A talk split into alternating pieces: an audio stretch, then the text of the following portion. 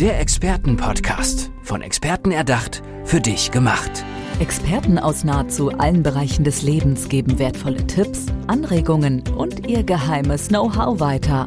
Präzise, klar und direkt anwendbar. Von A wie Affiliate bis Z wie Zeitmanagement. Der Expertenpodcast macht dein Leben leichter. Ja, hallo und herzlich willkommen zu unserem Experten-Podcast. Mir gegenüber sitzt ein wunderbarer Experte. Das ist der Manfred Josef Hampel. Hallo Manfred, schön, dass du da bist. Hallo, grüß dich. Ines. Manfred, wir möchten dich natürlich am Anfang erstmal ein bisschen näher kennenlernen. Deswegen wäre es toll, wenn du uns einmal erzählst, wer du bist und vor allem, was du so machst. Naja, ich bin angetreten vor etwa 21 Jahren, ein neues Denken im, in dieser alten Branche des Bauens ähm, zu beginnen. Und am Anfang war das eher so eine Überlegung, welche neueren äh, Baumaterialien könnte man nehmen. Die Baubranche ist ja wirklich eine der ältesten Branchen und arbeitet auch heute noch, äh, sagen wir, mit Stein auf Stein und dem billigsten Klebzeug der Welt, sprich Zement, wird Sand zusammengeklebt was dann die Steine verklebt und dann am Ende auch noch damit äh, verputzt, wie man sagt.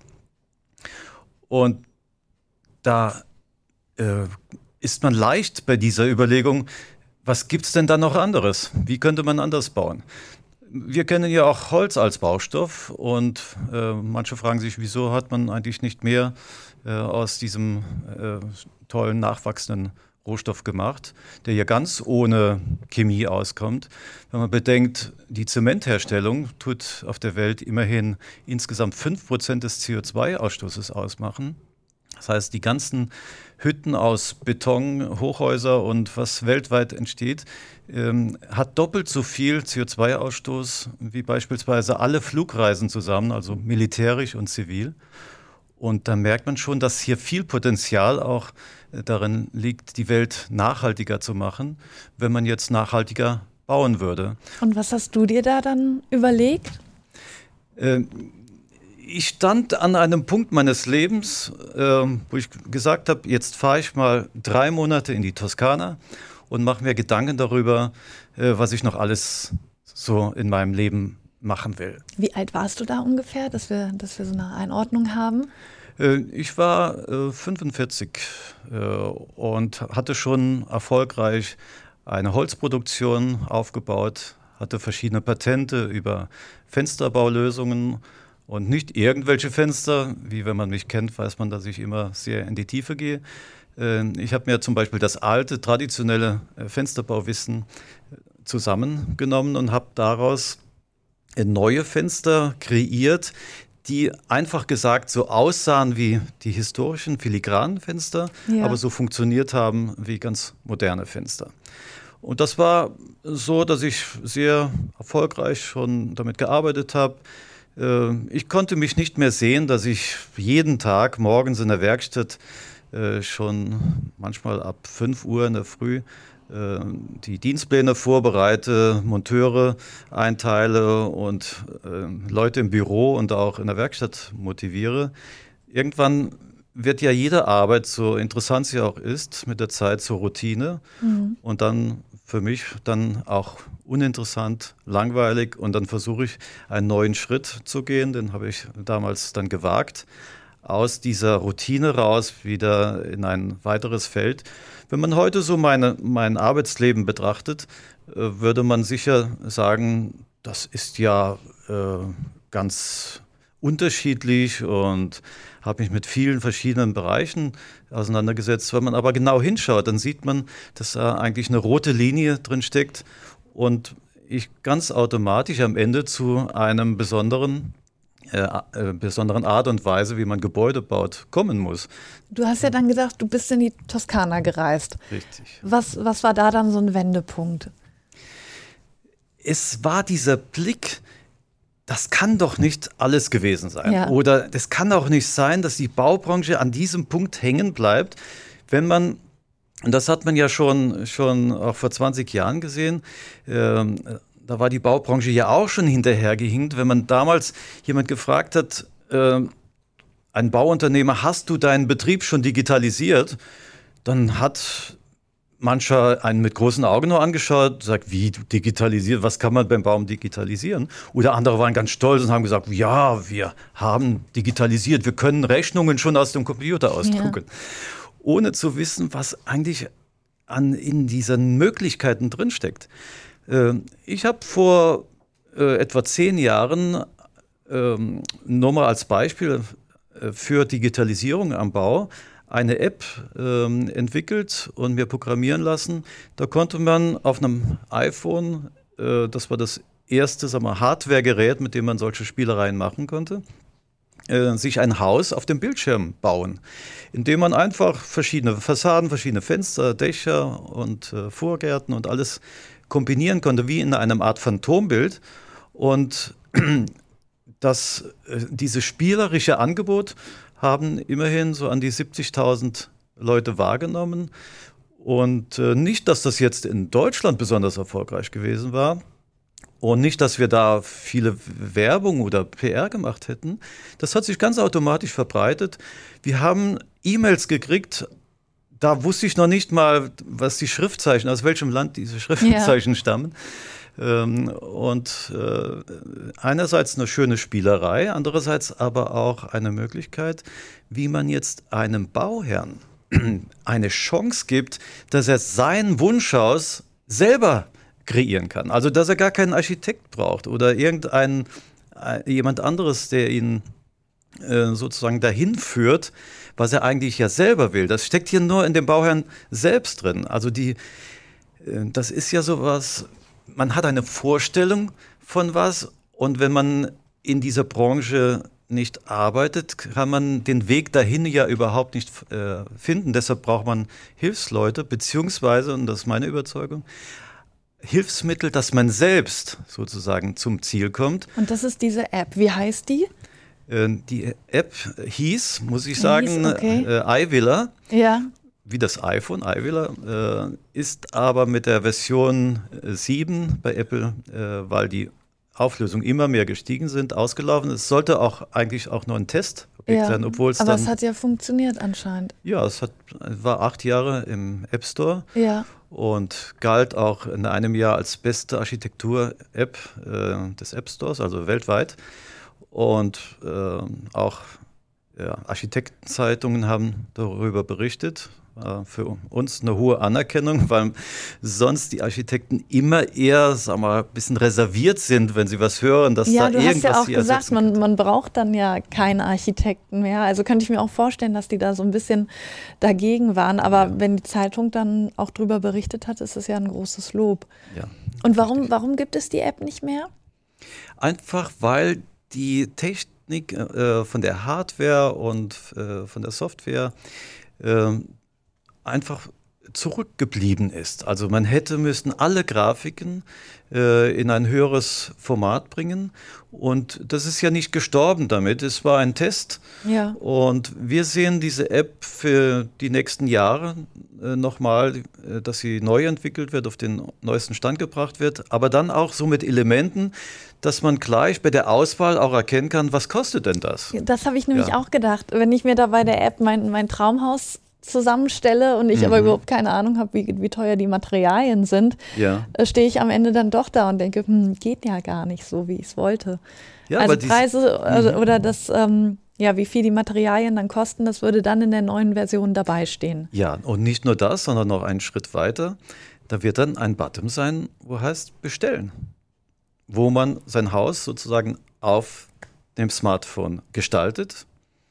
Und wenn man die schönste Version gefunden hat, sein Traumhaus ja. gefunden hat, auch mit der Ausstattung, kennt man den Preis und dann geht es nur noch drauf, auf den Button zu drücken und dann im besten Fall vielleicht schon nach wenigen Wochen das fertige Haus an seinem Wunschplatz dann auch äh, zu, ge geliefert zu bekommen, aufgebaut zu bekommen. Und äh, aber mhm. ich muss mich ja auch auskennen, was, was Statik angeht und so. Gibt mir das dann die App vor? Alles, dass ich mir da ja. jetzt nicht irgendwie so ein Konstrukt äh, baue, was dann in echt gar nicht möglich ist. Nein, das beruht alles auf exakt vorberechneten äh, Modulen. Ja. Das heißt, eigentlich ist das schon gelöst, bevor man anfängt zu planen. Äh, und die App unterstützt einen ja eigentlich nur darin, es visuell zusammenzustellen. Äh, stellen Sie sich vor, das ist so viel näher an der Automobilindustrie angelehnt. Äh, es gibt fertige Modelle. Mhm. Teile des Hauses sind schon fertig geplant klar, ja. und auch verdrahtet, die Klimatechnik schon vorbereitet. Und jetzt hat jemand in der App bestellt. Das geht natürlich äh, schnittstellenfrei in, in die Produktion. Und dann sind die vorgefertigten äh, Teile werden zusammengestellt. Und deshalb kann man darauf hoffen, dass wenn dieses Prinzip mal ein bis zwei Jahrzehnte sozusagen auf dem Markt ist, dass man dann vielleicht schon in zwei Wochen das fertige Haus haben kann. Aber nicht nur, dass es dann angefangen wird zu bauen, sondern dann wird es morgens vielleicht angeliefert ja. und am nächsten oder übernächsten Tag steht es da. Hat man seinen Schlüssel, man macht das Licht an und äh, alles funktioniert. Die Fernsehsender sind eingestellt, seine Lieblingssender. Und ja, noch einen Schritt weiter. Ähm, weil die Citybox ist so für die Zukunft erdacht. Das ist die Citybox? Ja, das, also das unter dem großen Begriff Citybox ist diese Philosophie, diese Technik äh, vorgesehen. Ja, man könnte sagen, die Ergebnisse sind dann Cityboxen, ähm, was nichts anderes bedeutet wie ein Modell mit einer bestimmten Ausstattung und es ist doch heute auch nicht anders, wenn du ein Auto haben willst, mhm. nimmst du das Prospekt, du entscheidest dich erstmal für vielleicht für die Marke und dann für ein bestimmtes Modell und dann geht es nur noch darum, soll da ein Zigarettenanzünder drin sein, ein äh, beheizbarer Sitz, oder Leder oder Stoff und dann hast du bestellt. Und das gleiche soll mit Citybox später sein. Und jetzt noch einen Schritt weiter, dass du das Haus nicht unbedingt einzeln besitzen musst. Haben wir noch eine, eine Möglichkeit geschaffen, äh, eine neue Form des Besitztums reinzubauen. Und zwar, indem man Wohnrechte erwerben kann dass man kostenlos in so einem Haus wohnen kann. Äh, mit der Besonderheit, dass die gleichen Wohnrechte nicht unbedingt mit diesem einen an einem Ort vorhandenen Gebäude ähm, äh, zu bewohnen sind, sondern im Prinzip mit allen auf der Welt gebauten Cityboxen.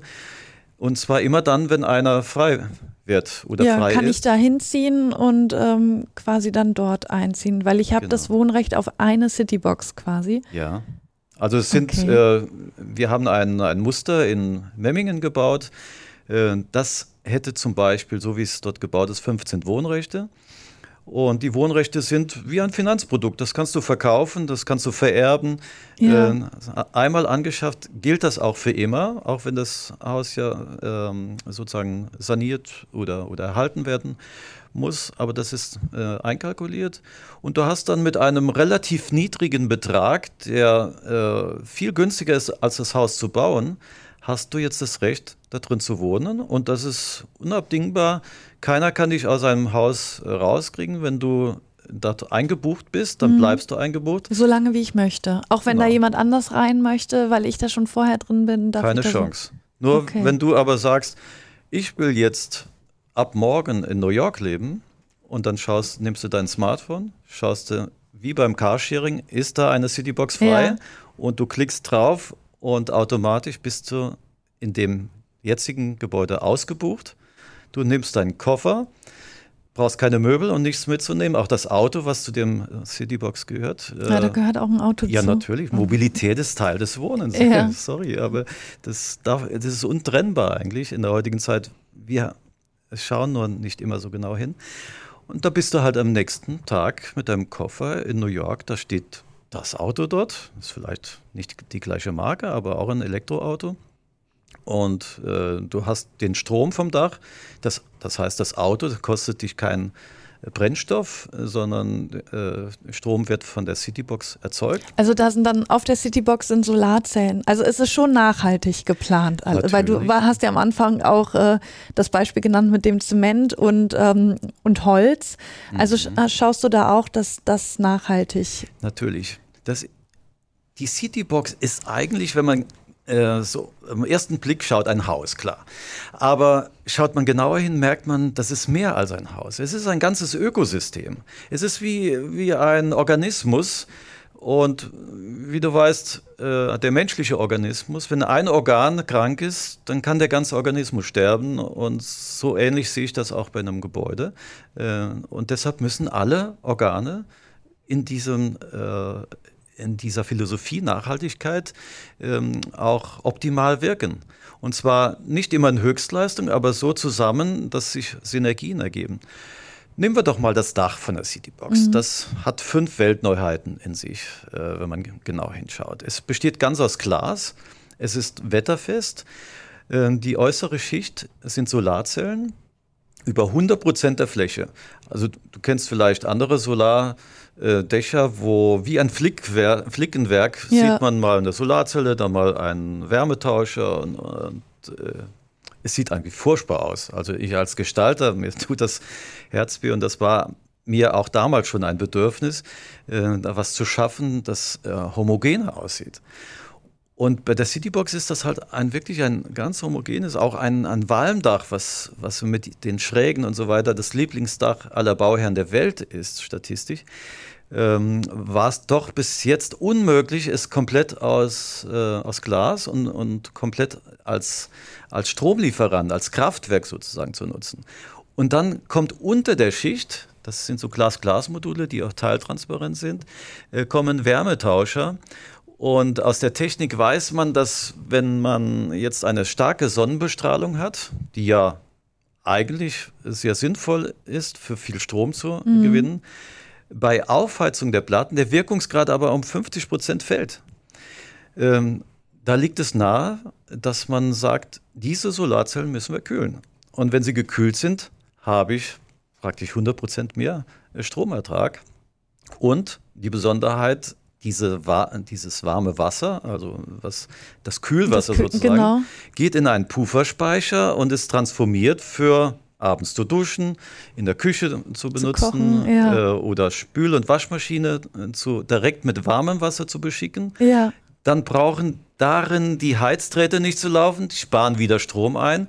Und so merkt man, dass diese Synergien zusammen immer mehr ähm, Erträge erbringen. Und bei der Citybox ist es so, dass wir zum Beispiel im Juli 2019 äh, haben wir einen Feldversuch äh, gemacht, hatten wir 1,3 Megawatt Stromüberschüsse. Das heißt, mehr als, wir, als das Haus gebraucht hat. Und der Juli war der heißeste äh, Monat äh, seit der Wetteraufzeichnungen mhm. in Deutschland. Wir hatten ja Tage, da hatten wir fast 40 Grad draußen. Äh, trotzdem, die Citybox kühlt ja auch im Sommer. Das heißt, hier hatte immer 21 Grad. Ja. Auch am heißesten Tag Deutschland hatten wir vor der Tür 37, innen 21. In der Nacht danach hatten wir 14 außen, innen immer 21. noch 21. Weil in der Citybox geht man rein und sagt, Siri, Google-Assistent oder, oder Alexa, es spielt keine Rolle, äh, je nachdem, wie es programmiert ist, äh, und sagt dem Sprachassistenten, ich will 21 Grad haben. Und das Haus macht 21 Grad.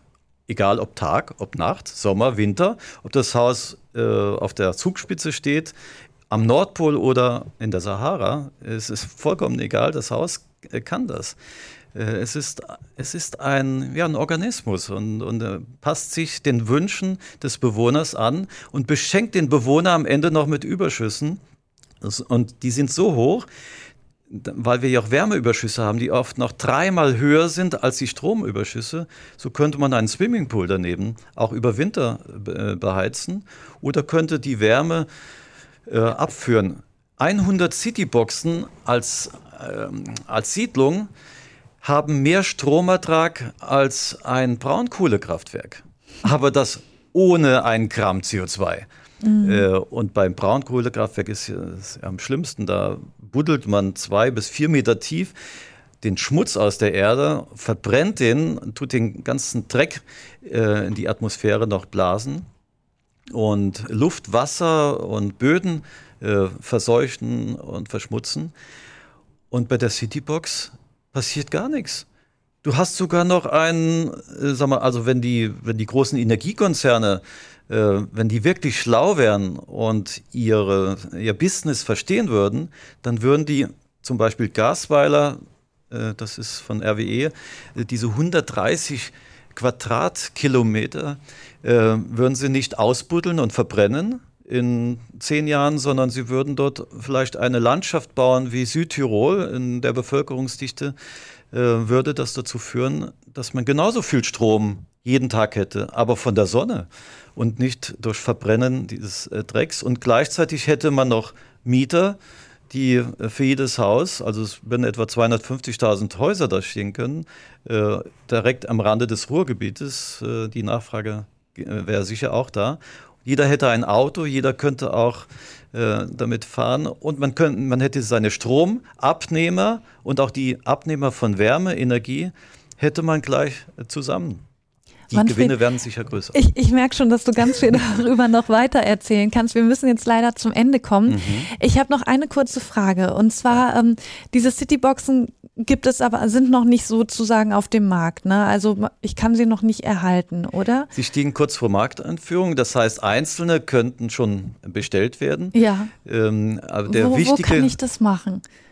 Dass wenn ich sage, ich habe Interesse daran, wo, wo finde ich da noch weitere Infos? Und ganz einfach, man geht ins Internet auf die Webseite äh, www.city.box.solar und da kann man sich einmal erst informieren oder uns auch über das Kontaktformular anschreiben.